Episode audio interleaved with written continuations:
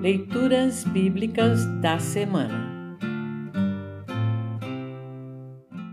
O trecho do Antigo Testamento para o 23º domingo após Pentecostes, penúltimo domingo do ano da Igreja, está registrado em Malaquias 4, 1 a 6. Para compreender melhor este trecho, ouça esta breve introdução.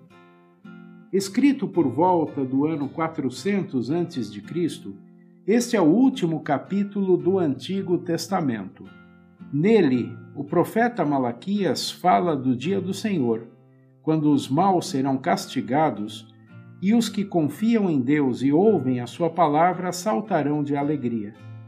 Para que todos tenham uma oportunidade de se arrepender, o profeta fala da vinda de Elias, que é uma referência a João Batista, aquele que prepararia o coração das pessoas para a vinda de Jesus Cristo.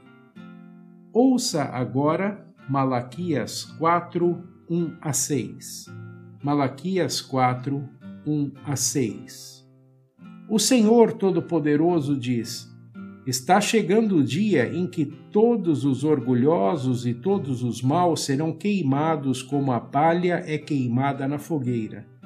Naquele dia, eles queimarão e serão completamente destruídos.